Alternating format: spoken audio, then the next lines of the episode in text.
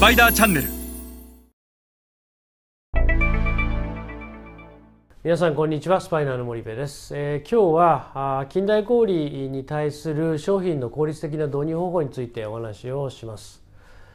えー、アジア新興国市場では多くの近代小売で、えー、導入費がかかる、えー、皆さんもリスティングフィーや棚代というのを聞いたことあると思いますが自分たちの商品を導入するのに、イニシャルコストがかかってしまう。したがって、え効率的な導入を実施しなければ高額な費用が初期の段階でかかってしまう。え今日は効率的な導入方法を学ぶことでどうやって ROI をよく近代小売に商品を導入するかということを一緒に学んでいきましょう。まず最初に申し上げたいのはアジア新興国には近代小売と伝統小売が存在しこの近代小売でどれだけ置かれているかということが伝統小売のストアカバレッジを上げるのに大いに関係してきます。伝統小売のオーナーは近代小売で売れている商品を扱いたがるし逆に言うと近代小売で売れてない商品は扱い扱いたがらない。したがっていかに近代小売に入れるかということが大変重要になってくると。ただメーカーにとっては近代小売を入れに商品を入れるということは高額なイニシャルコストがかかるリスティングフィーがかかる棚代がかかると従ってどれだけ効果的に商品を導入するかというのがメーカーにとっては大変重要になってくると。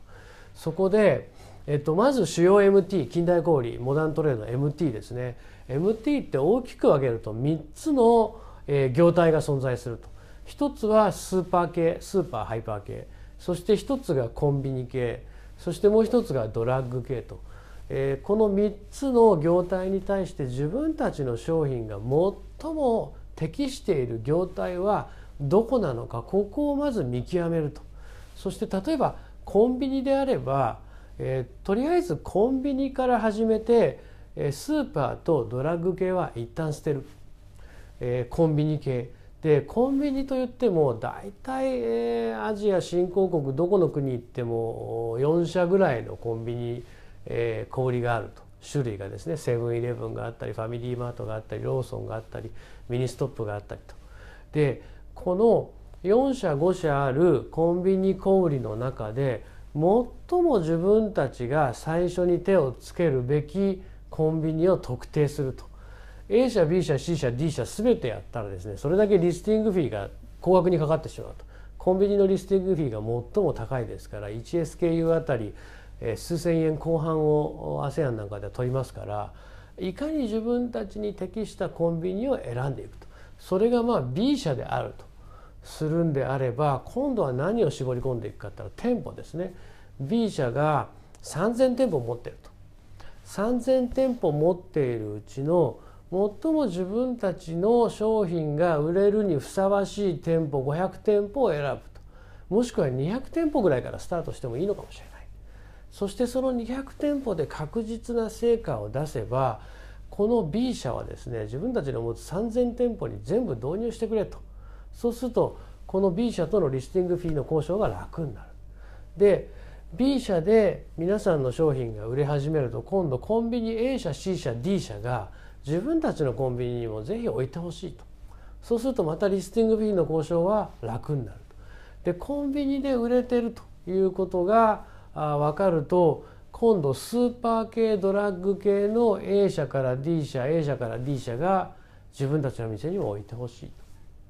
そうなってくるとリスティングフィーはどんどん下がっていくと。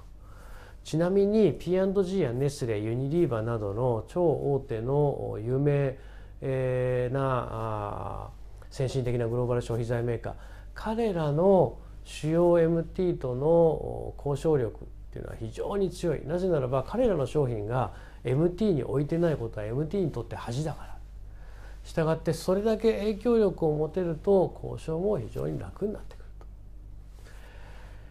えー、まとめとして、まあ、いかに絞っていくかということが大変重要です。効果的な導入をするには。業態小売店舗。これを絞っていって、えー、導入費を最小限に抑えた状態で、えー、MT を徐々にえカバレッジを増やしていくというのが最も効果がいいと思います。最初から何千店舗何万店舗やってしまってもし売れなければ半年で撤去されますので、えー、そうした時の痛手、えー、リスク大変大きいです。したがっていかにミニママイズして成功体験を積み上げていくかということが重要になります。それでは皆さんまた次回お会いいたしましょう。